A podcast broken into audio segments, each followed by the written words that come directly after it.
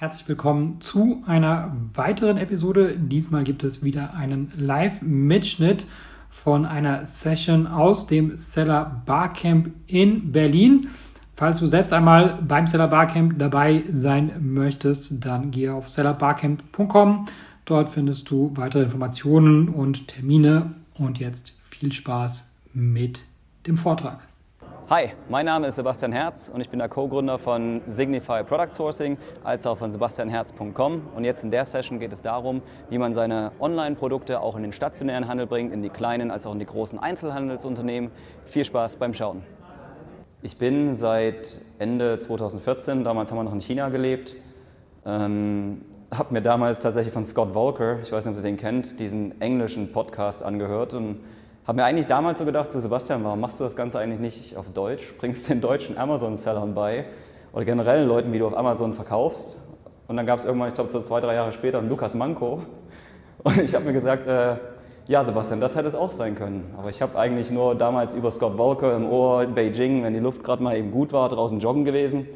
Und habe mein Amazon-Business dann eben so aufgebaut, war damals auch noch angestellt, wir sind dann noch nach Singapur transferiert worden. Ähm, also ich war zwölf Jahre im Großkonzern, bevor ich mich selbstständig gemacht habe. Und habe dann in Singapur nach den zwölf Jahren festgestellt, hey, äh, Karriere, die war super steil, ähm, ist aber jetzt nicht unbedingt alles. Und habe mein Geschäft eben weiter auf und ausgebaut. Wir waren dann unter anderem ähm, nach sechs Jahren Asien, hat es mich dann zurück zur Familie nach Hause gezogen und wir sind dann neun Monate, so schön wie man es kennt, digitale Nomaden. Ähm, durch Südostasien von Strand zu Strand gezogen und haben das Business aufgebaut und dann nochmal 242 Tage mit dem Motorrad zurück umgezogen von Singapur nach Deutschland, 25 Länder, 38.322 Kilometer. Und das Ganze halt, wo man das Geschäft mit aufgebaut hat. Also beide mal Vollzeit gearbeitet. Das war übrigens auch Julia, die jetzt für Signify mit da ist. Die saß hinten auf dem Moped. Ich halt die ganze Zeit die Karre gefahren. Und als wir dann irgendwann in Deutschland angekommen sind, haben wir natürlich gesehen, hey, das Amazon-Geschäft an und für sich läuft das ja.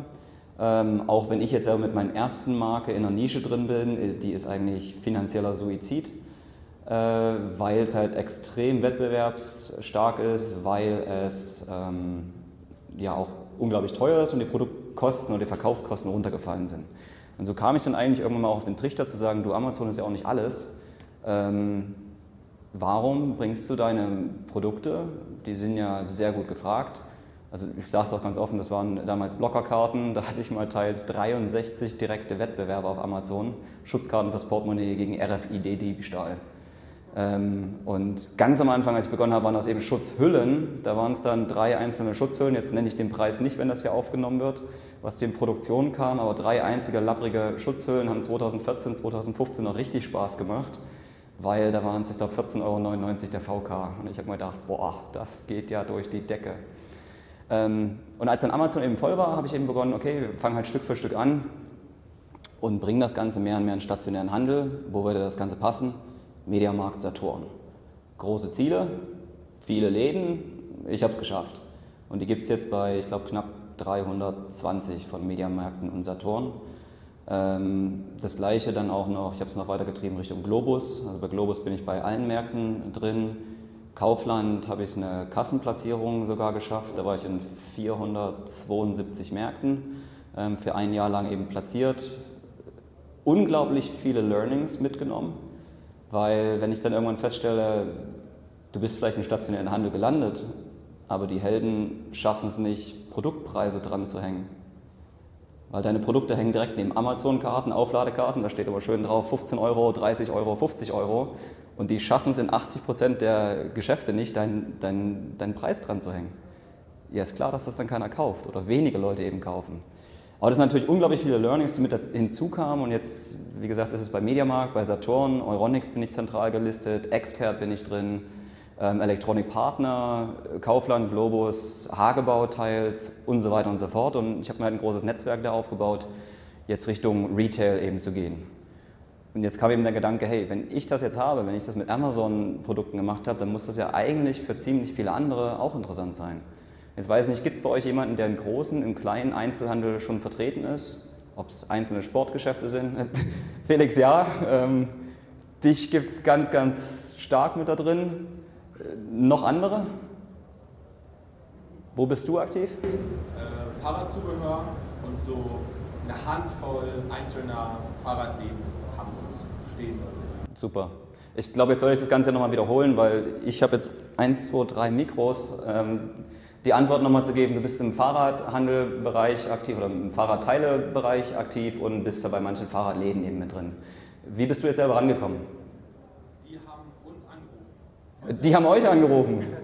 Das, das wünscht sich jeder. Okay? Aber ich würde gerne mehr. Du willst gern mehr.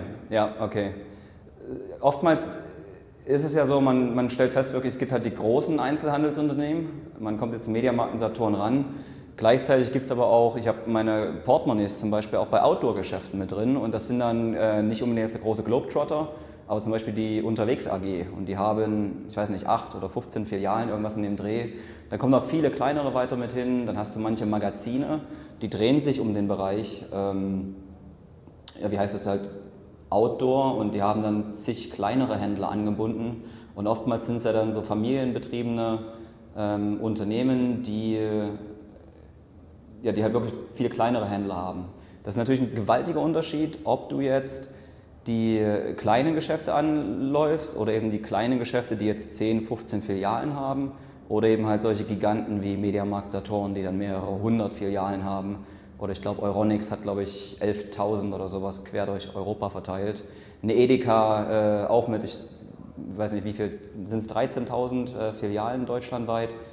Ähm, oder irgendwas, ich habe jetzt ein bisschen auch natürlich Nervosität mit dem äh, Mikrofon, wie auch immer die Zahlen jetzt stimmen. Ähm, das natürlich anzulaufen, ist auch immer wieder eine unglaubliche Sache, gerade wenn du am Anfang halt anfängst. Wer sieht denn eigentlich seine Produkte, dass die jetzt in den stationären Handel passen würden? So grob die ja, Hälfte, zwei Drittel, da kommen langsam an drei Viertel ran. Ähm, wo ist es? Wo seht ihr euch? Elektroniker? Elektronikfachhandel? Nee. Lebensmittel? Ähm, Supermärkte? Okay. Sport- und Outdoor-Geschäfte? Alle. Nein. Ja, wo sonst noch? Buchhandel. Buchhandel? Du schreibst Bücher? Nee, nee, ich bin nicht Autor, Gott sei Dank. Ähm, aber äh, wir machen Spiele. Spiele? Ja. Das passt hier, genau. Also zum einen natürlich ein Buchhandel, auf der anderen Seite gibt es hunderte oder tausende Geschenkeläden, Spielzeugläden, viele kleine. Ich habe damals tatsächlich, als nach Asien sind wir dann zurückgekommen und haben erstmal wieder ein Jahr in Leipzig gelebt, das ist so meine Heimat. Und da weiß ich noch, da war bei uns direkt um die Ecke ein kleiner Spielzeugwarenladen. Und ich bin da, ich weiß wirklich noch anfangs bei vielen reingelaufen, Klinken geputzt und äh, dort im, in einzelnen Spielwarenladen, die hat tatsächlich RFID-Blockerkarten verkauft. Der hat die da hingestellt, die liefen, naja, so, so, aber Portemonnaies auf der anderen Seite sind dann zum Beispiel direkt am Tresentisch ähm, in einer Glasvitrine mit aufgetaucht, aber dann hast du auch wieder festgestellt, die Kunden können es nicht anfassen, also kauft es keiner. Ähm, so kann man, glaube ich, auch wirklich anfangen, ganz am Anfang zu sagen, ich baue mir entweder, ich gehe Laden für Laden meine eigene Stadt ab, um ein paar Referenzen aufzubauen, oder eben, äh, man versucht es dann zum Beispiel über die Zentralen, über Distributoren oder sonstiges. Wer hat es bei euch schon mal angegangen oder versucht? Das sind dann ein paar, okay. Ähm, ich überlege gerade, soll ich das Mikro mal rübergeben, was so eure Erfahrungen sind? Ich, ich will es eigentlich nicht als einen Vortrag machen, sondern eher als eine Diskussionsrunde oder Fragerunde. Ja, du bist ja der mit 13.000 Läden. Nee, nee, nee, also Edeka, muss ich dir ehrlich sagen, bin ich seit zweieinhalb Jahren dran. Ähm, da kam dann einer, der ein Leipziger, chinesischer Inhaber einer deutschen GmbH, solche Späße kannst du dann auch erleben, dass der dann ankommt und der war dann nicht nur so, ja, ich glaube, ich kann sagen, blöd, meine eigenen Produktbilder zu nehmen und für die Werbung zu nutzen. Nee, der hat es auch nicht nur auf die Verpackung gedruckt, der hat meine eigenen Bilder auf sein Produkt gedruckt.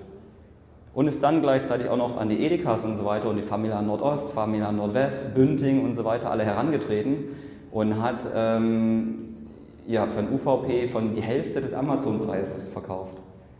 Wo ich sage, wie blöd musst du eigentlich sein? Amazon verlangt jetzt zum Beispiel da 9,99 Euro und du bietest das den Einzelhandelsunternehmen für 4,74 Euro oder sowas an. Also als VK, als UVP. Das heißt, der hat die dann für, weiß ich nicht, einen Apfel oder ein Ei. Nee, nicht mal, das wäre ja zu teuer. Ja. Ähm, hat die wahrscheinlich für 30 Cent, 40, 50 Cent dann irgendwie direkt dorthin geschickt. Ähm, deswegen muss ich sagen, bin ich zum Beispiel bei Edeka, war eingeladen in die Zentrale in Hamburg, wir saßen da, war alles super da gibt es zum Beispiel auch das Food Starter Programm. Die wollten, ich bin im Food Starter Programm aufgenommen, wobei sie sich dann sechs, sieben Monate später fest äh, äh, entschieden haben von wegen Food Starter. Naja, also eigentlich hast du ja kein Food-Produkt. Das ist richtig, so sechs, sieben Monate später. Aber wie gesagt, du kommst dann, ja, stell einfach mal los. Ähm, wie, wie bist du es angegangen? Also Saturn, Mediamarkt ist ja eine Unternehmensgruppe. Hast du einfach in LinkedIn, Google gegoogelt, die Einkäufer rausgesucht und die penetriert oder wie war dein Ansatz? Äh, ist ein guter Gedanke, auf jeden Fall. Das Problem ist oftmals nur, du hast bei so großen Unternehmen dann 500 verschiedene Einkäufer. Okay, sagen wir vielleicht 100. Und die schreiben alle bei sich hin Purchasing Manager, Category Manager, ähm, ähm, Procurement Manager. Aber die wenigsten haben tatsächlich drinstehen, welche Kategorie es ist. Und da gibt es dann wirklich, ob es jetzt äh, Kaufland ist, da gibt es für Unterhaltungselektronik, weiße Ware, braune Ware, äh, Kleinzubehör, Kopfhörer, USB, da, da gibt es hunderte andere Einkäufer. Und das, ich glaube, das, was mir wirklich geholfen hat, ist meine vorherige zwölf Jahre Großkonzernerfahrung. Ich war mal im Business Development ähm, gewesen, Vertrieb, Vertriebsunterstützung. Äh, du musst ein Vertriebsschwein sein. Also tatsächlich Klinken putzen, Kontakte aufbauen, Netzwerke haben. Äh, du kannst natürlich dich in die Zentrale rein ähm, ja, telefonieren, aber oftmals hast du dann den in Anführungsstrichen gesprochenen Drachen da sitzen, der halt wirklich der Gatekeeper ist, der lässt dich nicht durch, der stellt dich nicht durch. Bitte schreiben Sie eine äh, E-Mail an info@ weißt du, was am Ende bei rauskommt bei so einem, so einem Zehntausende Mann Unternehmen. Es ist oftmals hartnäckig bleiben, es ist lange am Ball bleiben, es ist die richtigen Ansprechpartner finden, Freundschaften tatsächlich aufzubauen, ähm, mit anderen zusammenzuarbeiten, ob es Distributoren sind, die dort selber gelistet sind. Es kann auch gut sein, dass du jetzt zum Beispiel ankommst und sagst, du hast jetzt äh, zwei, drei Produkte und die sagen, ist schön, aber den Listungsaufwand wollen wir uns überhaupt gar nicht antun. Weil wegen zwei, drei Produkten, es sei denn, dass du, du hast die Burner-Produkte, die wirklich so viel Umsatz bringen, wo sie sagen, das macht wirklich Sinn. Ah, gut, jetzt hast du ein Mikro, das ist gut. Über mich? Ja. Kannst du was zum Thema Kaufvertrag und Kalkulation sagen? Ich denke mal, das interessiert die meisten. Wie, wie teuer darf ich an die verkaufen? Was müssen die für eine Marge haben? Ja. Und wie, wie, weit zieht sich der Einkäufer noch aus, nachdem ich mit dem ersten Preis rauskam? Das ist denen ihr Hauptgeschäft, dich nackig zu machen, glaub mir. Also ich habe MBA unterschrieben, ich darf nicht viel darüber sprechen, aber als ich einen 60-seitigen Kaufvertrag bekommen habe, bin ich dann doch abgesprungen mit Vertragsstrafen von 25 Prozent. Und die wollten halt äh, sehr, sehr, sehr viel einkaufen und ich bin dann abgesprungen, weil ich nicht, ja, ich habe mich nicht getraut, ganz einfach. Ja, absolut. Ähm, Verhandlungen, was da drin oftmals steht, ist genau das gleiche wie beim Chinesen. Auch das ist oftmals verhandelbar. Und wenn du natürlich dann hingehst und sagst, hey, ich bin eine kleine Marke, ich kann mir keine solche 60 Seitenverträge mit antun und diese ganzen Konditionen, die wir da drin haben, lass uns mal ganz offen und ehrlich mal sprechen, das macht für uns am Anfang oftmals noch gar keinen Sinn. Weil das passt jetzt nicht, wir brauchen jetzt noch keine Boni drüber reden, wir brauchen noch keine Jahreskondition, Rückzahlung und, und, und, und alles mit, mit äh, hineingeben. Und dann lassen die sich ab und zu auch mal mit sich sprechen, wenn sie selber verstehen, hey, genau das gleiche, wie du an deine Kunden schreibst. Du, wir sind ein kleines Gründerunternehmen, wir brauchen deine Unterstützung. Das wäre ein Ansatz. Ich hatte immer den Glaubenssatz, dass sie dann sagen, okay, dann haben wir auch keine Lust mit dir zu arbeiten, wenn du so ein Anfänger bist und eine kleine Firma. Also ich hatte immer den, den Eindruck, man muss sehr professionell sein nach außen, um überhaupt einen Auftrag zu kriegen. Das war so meine Sorge deswegen. Sowohl als auch. Ähm, Wenn man sagt, da hast du ja jetzt auch nicht. Also hätten wir uns durchaus ja. äh, okay. Ähm, auf der anderen Seite hast du ja jetzt auch nicht, du bist von dem Auftrag wieder zurückgetreten. Ja. Dann wäre der andere Ansatz ja auch gewesen, das mal anders zu probieren. Du kannst ja nichts verlieren, letztendlich jetzt. Und ich glaube, selbst bei diesen bei diesen Marketing-Schweinen, sage ich mal, die positiven sind, hast du ja trotzdem die Möglichkeit zu sagen, äh, hey, ihr seid ja trotzdem Menschen, komm, lass uns mal äh, menschlich sprechen.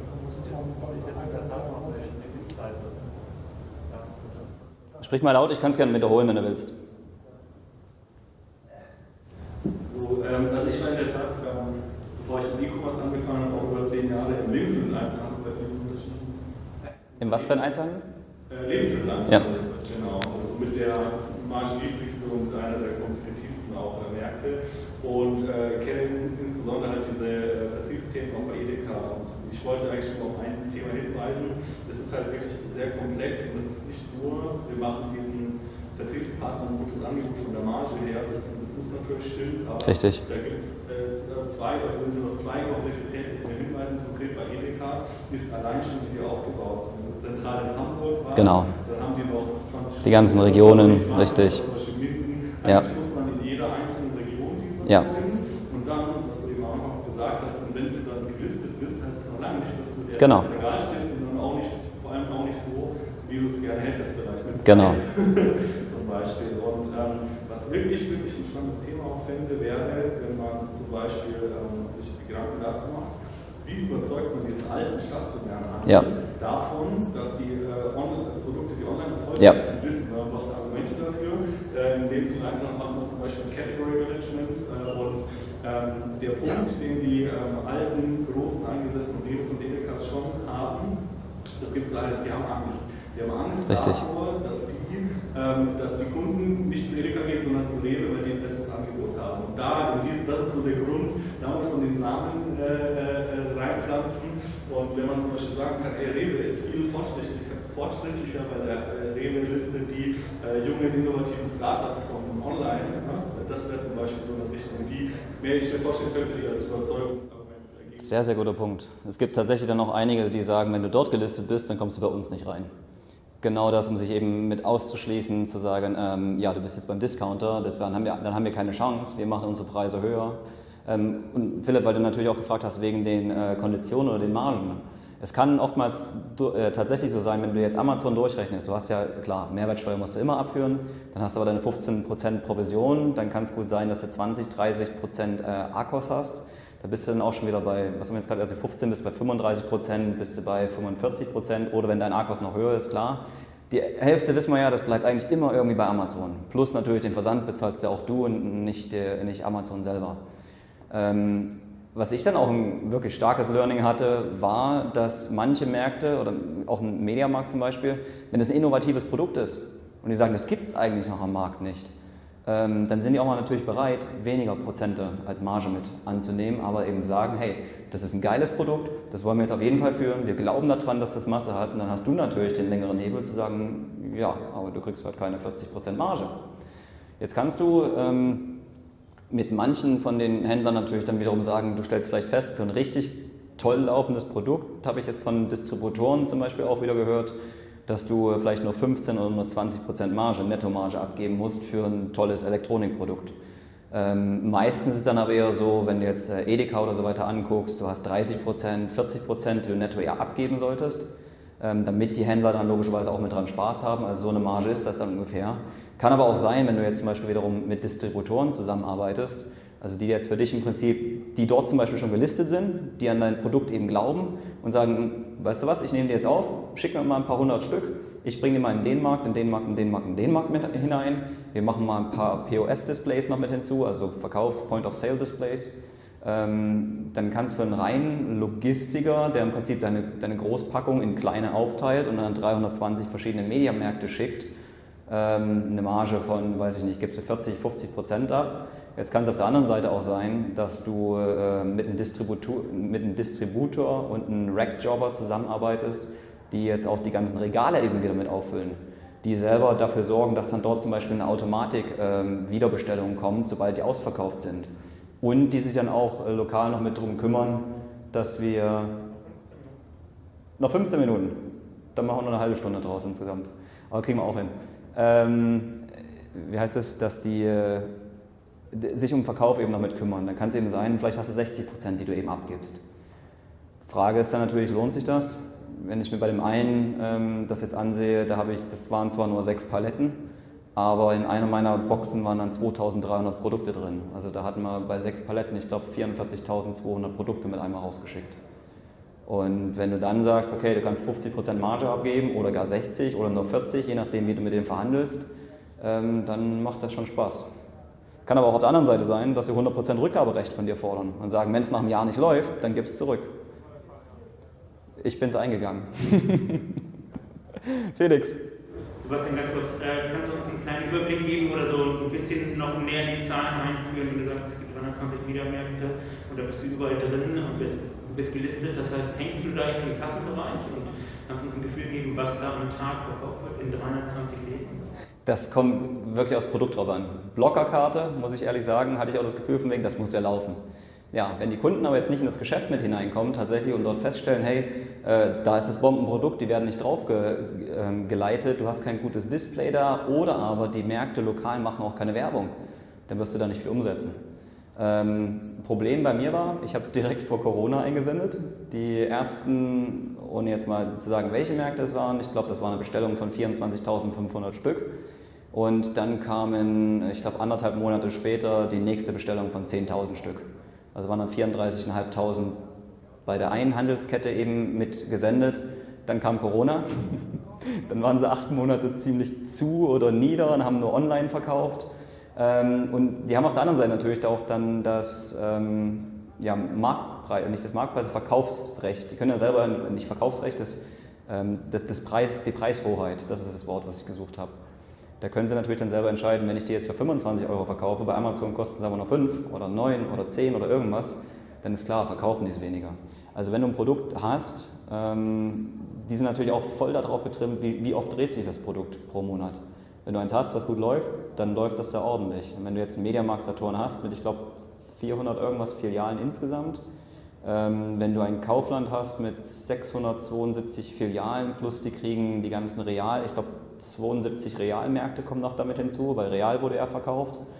Ähm, je nachdem, wo du hingehst. Globus hast du zum Beispiel 25, da muss ich sagen, liefen meine Portemonnaies zum Beispiel gar nicht, also meine Slim Wallets. Ähm, Blockerkarten gingen so einigermaßen, aber kommt voll aufs Produkt drauf an. Das heißt, du hast wenig irgendwie Proof of Concepts, wo man sagt, okay, alles klar, den Einkäufern könntest du jetzt andere Produkte anliefern, sobald Wimmelartmäßig, du hast die Kontakte und äh, könntest die mal anhören, was wir für, für Produkte haben, und könntest mal deine Kontakte da spielen lassen und gucken. Ja klar, aber die ganzen Learnings, die ich eben mitgenommen habe, ähm, zu sagen, okay, bevor wir das jetzt reinliefern, kümmern wir uns darum, dass wir eine lokale, gute Präsentation haben. Dass wir im Prinzip dann sagen, wenn du zum Beispiel jetzt, äh, es kann tatsächlich also im Extremfall sein, wenn du Mediamarkt-Newsletter äh, halt bekommen willst, national weit und eine der Top-Platzierungen, dann kostet dich vielleicht für die Werbung, wenn du das willst, 40.000 Euro.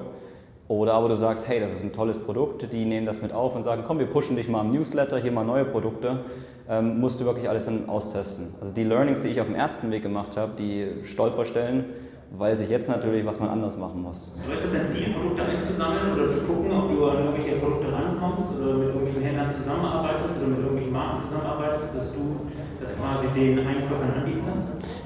Das ist tatsächlich gerade das, was ich so ein bisschen versuche herauszufinden. Macht sowas Sinn, ähm, mit anderen Amazon-Händlern zusammenzuarbeiten, zu sagen, ich biete euch das an, dass ich dort über, ich muss ehrlich sagen, ich weiß noch nicht wie, Monatsgehalt oder sicherlich dann einen Prozentsatz von, von dem Verkaufsvolumen. Was wäre für euch interessant? Das macht vielleicht, lass mich die Frage mal umdrehen. Also eine erfolgsmäßige Vergütung ne? da einzubauen, wie, keine Ahnung, wenn du ein Produkt platziert bekommst. Ich, hab, ich, ich selber wäre daran interessiert, ich habe meine Produkte jetzt im Großhandel nur platziert, also im Karstadt Kaufhof zum Beispiel. Ja. Da kann ich margenmäßig zu sagen, dass ich 60% Marge abgebe, beziehungsweise. Bei den Produkten, die ich kenne. Ja. Es ist ja ein, ein, ein Commodity-Produkt. Es sind viele, die es auch anbieten. Oder ähnlich. Ähm, ja, könnte man machen. Die Frage ist oftmals, es dauert ja, also es ist ja nicht so, dass jetzt da einmal anrufen und die sagen, ja, wir nehmen dich auf. Bei manchen, wie gesagt, bist du ein Jahr dran, ein halbes Jahr dran, manche nur drei Monate, bei manchen beißt du dir nach zweieinhalb Jahren noch die Zähne aus. Aber ich glaube, so ein Konzept generell will ich damit aufstellen, zu sagen, viele, die jetzt äh, befreundete Gründer eben mit sind, dass man da anfängt und sagt, hey, wir bauen uns mal ein Konzept auf und sagen, wie bringen wir das in die Märkte hinein? Irgendwo muss ich natürlich dann finden, dass dieser ganze Aufwand, diese monatslangen Arbeiten äh, irgendwie auch vergütet werden. Ähm, ich finde es auch sehr interessant, würde auch gerne mit dir mal was ausprobieren in der Richtung. Äh, vielleicht noch einmal die Frage zu der grundsätzlichen Sinnhaftigkeit, ob man äh, sagt, ich mache parallel, weil du meintest mit deinen äh, Blockerkarten, die liefen nicht mehr bei Amazon oder waren zu billig, deswegen bist du dann in Einzelhandel, war wieder cool. Ähm, und ich habe jetzt. Also damals liefen noch ganz gut, sorry, da waren die Preise noch oben, aber der Markt kam dann eben und so viel Wettbewerber, ähm, dass natürlich die Amazon-Preise dann gedrückt wurden. Genau, und das wäre so ein bisschen die, die, die Frage, ähm, ob es vielleicht manchmal nicht Sinn macht, dass man vielleicht Angst hat, äh, dass man sich die Amazon-Sales auch kaputt macht, ähm, wenn die Leute dann vielleicht, jetzt unser Beispiel Fahrradzubehör, ähm, die Leute kaufen irgendwie ihr Fahrrad im Laden und gehen danach auf Amazon und finden da unsere Produkte, weil die gibt es woanders nicht. Mhm. Dass sie dann jetzt vielleicht äh, nicht mehr auf Amazon gehen, weil es direkt einen Fahrradladen gibt. Und wir haben aber im gleichen Schritt deutlich mehr Marge abgeben müssen, dass wir uns unser eigenes äh, Amazon-Geschäft kaputt machen würden durch diesen Schritt. Da schüttelt einer den Kopf hinten dran. Wir können Ihnen mitteilen, wie viel Suchvolumina gibt es, wie viel gibt es von den ersten 60 Top-Sellern, wie viel wird monatlich eben umgesetzt. Das nur in einem Markt eben mit drin. Du kannst zeigen, wie viele Wettbewerber es gibt dazu. Die stellen, das war auch vor kurzem tatsächlich mal eine Frage, die hat mir eine gestellt. Ja, sag mal, diese RFID-Bloggerkarten, äh, lohnen die sich eigentlich? Gibt es denn da überhaupt Wettbewerb? Ich so, was? Ich habe 63 direkte Wettbewerber, die wissen im Category Management ganz, ganz oft einfach nicht, was online abgeht. Die wissen, die kennen ihre Märkte, die wissen, was da los ist. Aber ich meine, wo stellen die Kunden die Fragen? Selbst auf ihren Online-Shops, die sie haben, die könnten ja rein theoretisch mal die ganzen Suchanfragen mal auswerten. Wie oft wird denn das jetzt gefragt? Wie oft wird eine RFID-Blockerkarte jetzt äh, auf meinem Markt besucht? Das machen die aber nicht. Und wenn du dann ankommst, denn das Gute dabei ist ja oftmals, du hilfst denen dann in ihrem Category Management wiederum ihre Arbeit besser zu machen. Du zeigst denen, was geht online, was würde bei euch in den Store reinpassen ähm, und kannst das Ganze mit Zahlen eben hinterlegen. Das geht nicht bei jedem Produkt. Das geht bei Produkten, die natürlich interessant sind, die vielleicht auch mal gehypt werden. Also ein Fidget Spinner will, glaube ich, keiner wieder so eine Erfahrung haben. Aber wenn du das zeigen kannst, wenn wir sehen, hey, Demand ist da, der Markt ist da, es gibt sogar noch viele Wettbewerber und weißt du was, du, du hast das noch nicht in deinem stationären Handel. Was ist los mit dir? Ja, genau. Wie ist denn das, wenn du überhaupt wie ist denn das, wenn du denn die Listung schaffst und im Markt bist, kommen dann auch regelmäßig Nachbestellungen oder sagst du halt, ich stelle einmal nach und dann ist es vorbei? Also, was ich wissen will, lohnt sich der Aufwand eigentlich im Endeffekt, weil du sagst ja nicht aufwendig. Wenn deine Märkte dann vergessen, die Preise dran zu hängen und in Corona-Abständen keiner die Zeit hat, an der Kasse sich da Dinge anzusehen und die Kunden, es kommt ganz oft auch auf die Präsentation im Markt an. Wenn die Märkte selber zum Beispiel sagen, wir können es nicht ähm, mit vorstellen, beziehungsweise wir, machen keine Werbung dafür, wird es schwer, dass die ganz neue Produkte kennenlernen. Wenn du ein Commodity-Produkt hast, lass es jetzt Windeln sein oder lass es äh, Kochgeschirr, Besteck sein, was doch irgendwie heraussticht, dann ist das sowieso in der Kategorie drin, die es eh schon gibt. Dann liegt das Ganze natürlich dort mit da und du hast irgendwo mal eine Alternative mit Nachhaltigkeit, mit äh, aus Bambus, aus was weiß ich alles, was man natürlich immer wieder sieht. Dann lohnt sich das wieder schon. Die Frage ist wirklich, Präsentieren Sie es gut? Ist das ein Produkt, was wirklich in den Markt passt und die Leute würden es suchen? Weil, wie gesagt, Blockerkarten, das war für einen stationären Handel, da war ich drei, vier Jahre zu früh. Das fängt jetzt an. Weil das, was online gesucht wird, kann zwei, drei, vier Jahre später dann oftmals im stationären, weil dann wissen die Leute, wir brauchen die Teile, wir suchen sie, wir suchen sie auch mal außerhalb von Amazon. Also wenn es was ganz, ganz Neues ist, ähm, was wirklich ausgefallen ist, ein extremes Nischenprodukt, dann wird es schwer ich auch noch fragen wollte, weil du meintest ja oftmals kriegst du die Info-Ad zugespielt und dann hattest du das Wort Hartnäckigkeit mhm. gewählt. Wie, wie, ist das? Also suchst du dann wieder einen anderen Weg, um reinzukommen? Oder penetrierst du die einfach, dass die am Telefon sagt, ich kann den nicht mehr ertragen, ich leite den jetzt weiter? Nee, das machen sie nicht. Dann blocken sie sich immer noch eiskalt ab. Die sind darauf trainiert, die Arbeitszeit der Einkäufer abzuhalten, weil wenn sie jeden durchstellen, können die Einkäufer nichts anderes mehr machen. Und dieser Hausdrachen muss eigentlich dein bester Freund werden. Weil diese Person hat die Macht, dich durchzustellen. Okay, also du findest keinen anderen Weg, du musst. Doch, doch, doch. Du findest andere Wege. Da gibt es einige Vertriebstricks. Ähm, da rufst du einfach mal eine andere Nummer an. Okay, aber du willst jetzt nicht konkret einen auspacken, wo du sagst, wenn er gar nicht weiterkommt. Du findest Leute auf LinkedIn, du findest, äh, klar, dann weißt du nicht, welcher Category Manager das ist. LinkedIn kennst du das Gleiche, jeder kriegt hier jeden Tag fünf Anfragen und dann natürlich der Bot läuft dann durch. Ähm, persönliche, wirklich versuchen, persönliche Ebene aufzubauen zu den Leuten, weil dann hast du auch mal das Gespräch mit dazu, vielleicht kriegst du an die Leitung und dann hast du natürlich die Möglichkeit zu sagen, hey, wen, äh, wenn du nicht der Ansprechpartner bist, wer ist das denn bei dir? Oder aber du gehst zum Beispiel über Distributoren. Distributoren gibst dir natürlich wieder weitere Prozentsätze ab, weil die wollen ja auch wieder was verdienen. Oder, äh, ja, was hat man noch? Ähm, in eine Firmenzentrale zu gehen, an einen Eingang ranzugehen, das bringt oftmals nichts. Habe ich auch schon ein paar Mal versucht, zu sagen sie, ja, nee, sie brauchen einen Termin, dann schickst du eine Info-Ad. Natürlich schickst du die dann. Dann meldest du dich später wieder. Das kann so oder so ausgehen, je nachdem, wie der Hausdrachen eben ist. Ähm, leiten sie dich weiter, sind dann freundlich und du sagst, ja, ich habe es ja schon geschickt. Ich habe schon zweimal geschickt, am 8.2. und am, und am 4.6. Äh, vielleicht nicht so lange Zeitabstände zwischendrin. Aber dann sagst du, okay, jetzt haben wir das gemacht, ja, dann kommt dir aber vielleicht einfach keine, äh, kein Interesse. Und dann bist du aber eben hartnäckig und sagst, doch, doch, ich bin mir sehr sicher, dass da Interesse ist. Weil es sind Produkte, die sind so und so hoch gefragt. Ähm, und dann kann es sein, dass sie dich eben weiterstellen. Wenn das nicht ist, dann bleibst du trotzdem hartnäckig, versuchst unterschiedlichste Wege. Ähm, oder ja, so blöd das ist, du machst, wählst nicht die Null am Ende, sondern lässt mal einen Zufallsgenerator, 3, 4, 7. Ach, ich bin bei der IT gerade gelandet. Hm, sorry, wo komme ich denn jetzt äh, Richtung Einkauf? Hey, ganz kurz, muss man Dietmar jetzt vorziehen, du hast ja schon ein paar Mal geraced. Okay, ich habe eine Frage zu einem, ich, ich nehme mal das Beispiel, ich habe jetzt ein Produkt, wo du sagst, das ist ein Produkt, das muss in den stationären, super, geiles Produkt, klasse. Ähm, wie weit muss ich das Marketing unterstützen? Brauche ich auch eine Aufstellfläche? Muss ich die ganzen Sachen mitliefern? Oder reicht es, wenn ich einfach ein geiles Produkt habe? Das ist eine Top-Frage auf jeden Fall, weil wir haben uns ja vorhin bei dir über deine Produkte äh, unterhalten. Wenn die jetzt wirklich ähm, doch ein bisschen herausstechen, vor deinen, den anderen Produkten. Deine kann ich mir zum Beispiel gut vorstellen, die kann man ziemlich gut neben anhängen als eine weitere Marke. Ähm, und dann kann es natürlich zum einen so sein, dass du eben über, besseres, äh, über bessere Produktpräsentationen, ich muss ein Timeout machen, über bessere Produktpräsentationen ähm, das eben mit rankriegst. Es kann sein, dass sie im WKZ einen Werbekostenzuschlag haben wollen. Es kann auch sein, dass sie sich einfach als Gründer oder wie auch immer mit aufnehmen und sagen, nee, komm, wir packen dich einfach mal mit so hinzu und oftmals halt sehr, sehr viel Netzwerkarbeiten, sehr, sehr viel Freundschaften pflegen, sehr, sehr viel, also extrem viel Kommunikation. Ähm, da musst du schon Zeit für haben, das ist klar. Wir sprechen jetzt gerade über lokale Zeit. Also ich muss, ich lebe ja nur in Portugal, das heißt, ich muss schon in Deutschland sein, den Leuten in Deutschland physisch auf den Sack gehen. Nee, gar nicht. Also ich, ich fahre zu keiner Filiale hin und äh, stelle jetzt die in 300 Filialen die Produkte vor. Da gibt es aber Möglichkeiten, auch das gibt es, dass es dann Dienstleister gibt, die man zwischenschaltet, ob als äh, als äh, äh, Distributoren selber oder Rackjobber, die sich dann eben darum kümmern, dass das gut präsentiert ist. Unterschiedliche Möglichkeiten. Aber das, was du dir vorstellen kannst, machen sie natürlich auch gerne. Wenn du 100.000 locker hast für einen, für einen nationalen Werbeflyer, sagen die bestimmt nicht nein. Aber sowas sollte man auf keinen Fall angehen.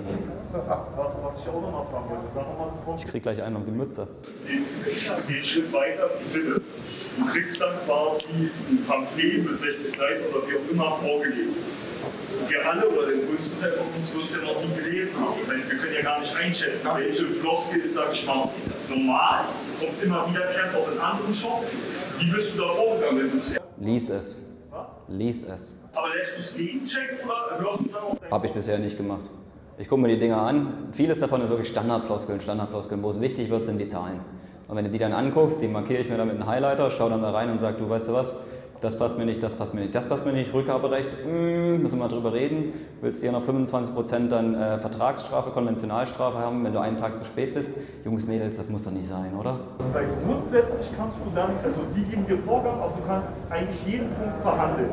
Es gibt nicht irgendeinen Rahmen, wo man sagt, in den hat man sich zu bewegen. Es gibt A, B, C, C, D als Beispiel. Du kannst auch F reinbringen.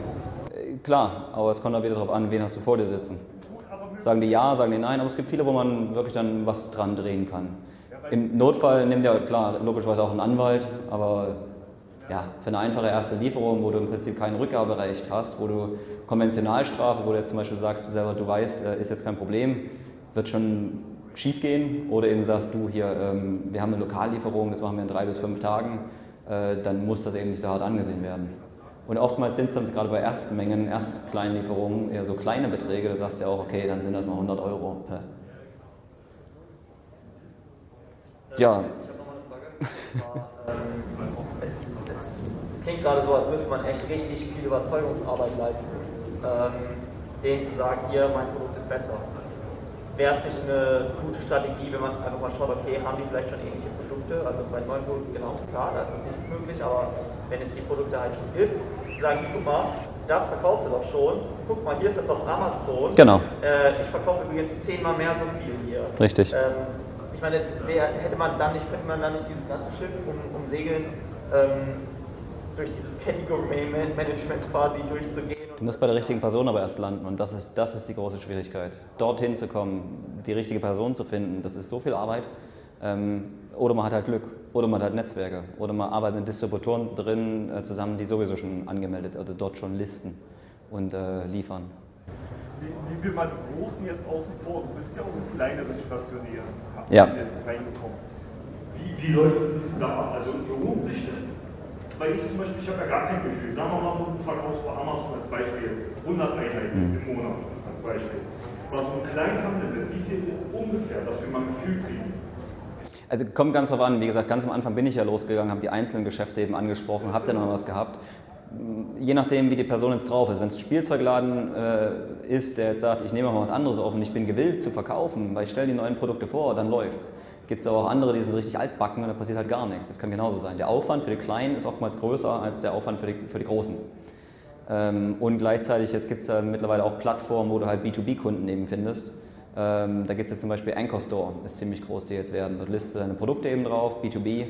Ähm, das sind aber oftmals die kleineren. Dann gibt es noch ein paar andere, ähm, die auch dort mit drin sind. Ich glaube, da müssen wir zumindest den offiziellen Teil jetzt beenden, sonst kriege ich wahrscheinlich wirklich einen auf die Mütze. Aber äh, ja, Sebastian Herz, wenn ihr Bock habt, könnt ihr euch ja mal direkt auf LinkedIn äh, verbinden. Sebastian, da steht mittlerweile da The Connector Herz. Das haben mir ein paar Leute gesagt, Sebastian, du verbindest so viele Leute. Mir ist eigentlich immer am liebsten, am wichtigsten, ich will gern wissen, wo sind deine Schwierigkeiten, wo sind deine Probleme. Wie viele jetzt, Philipp hat es wahrscheinlich gesehen, viele wissen halt gar nicht, okay, wo kriege ich jetzt einen Rat ähm, für Amazon-Hilfe. Da sage ich, du, geh zum Philipp, Amazon Hackers, ich bin selber einer. Top-Netzwerk übrigens. Wenn ihr noch nicht bei den Hackers seid, macht nicht den Fehler wie ich, die ersten sechs Jahre alles selber machen, keinen YouTube-Kanal eingucken, keinen Podcast hören, außer damals Scott Walker und alles versuchen selber zu machen. Mich hat einer der größten Hacker damals gesagt, äh, du Sebastian, guck dir mal das Netzwerk an. Ey, ich bin da seit, seit sechs Jahren auf Amazon, ich werde das doch wohl wissen. Ja, und auf einmal in das Netzwerk reingekommen bei den Hackers. Ich bin, glaube ich, einer der Top-Promoter, glaube ich, mittlerweile. Nein, ich kriege keine Provision. Ähm, aber das ist so ein geiles Netzwerk. Hier sind, weiß ich nicht, 10, 15, 20 Mann von den Hackers ähm, gefühlt heute da. Und wir tauschen uns jeden Tag über die geschlossene Facebook, da kommt der nächste. Ähm, die nächste äh, tagtäglich die Facebook-Gruppe aus und kriegen sofort Antworten. Haben montäglich unsere Calls. Wenn ihr in der richtigen Gruppe drin seid, habt ihr Mittwochs-Calls oder Donnerstag ist das, glaube ich. Ne?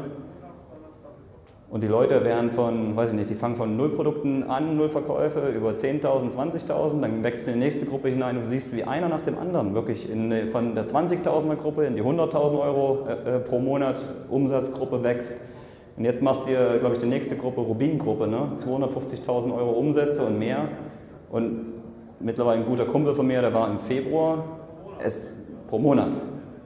Ähm, der war im Februar noch bei 25.000. Der hat ein ganz besonderes Produkt, muss man sagen, ist sehr situationsbedingt aktuell. Aber der hat jetzt 400.000 Euro pro Monat geknackt. Also es ist schon super gewaltig, so ein Netzwerk da. Ich war vorher nie bei Ventures. Ich kam bei die Hackers rein und muss sagen, das ist top. Also wir haben so ein geiles Netzwerk. Wir und der Seller, es ist eigentlich nur das Netzwerk, das wirklich voneinander lebt. Und jetzt musst du mich langsam bezahlen, Philipp.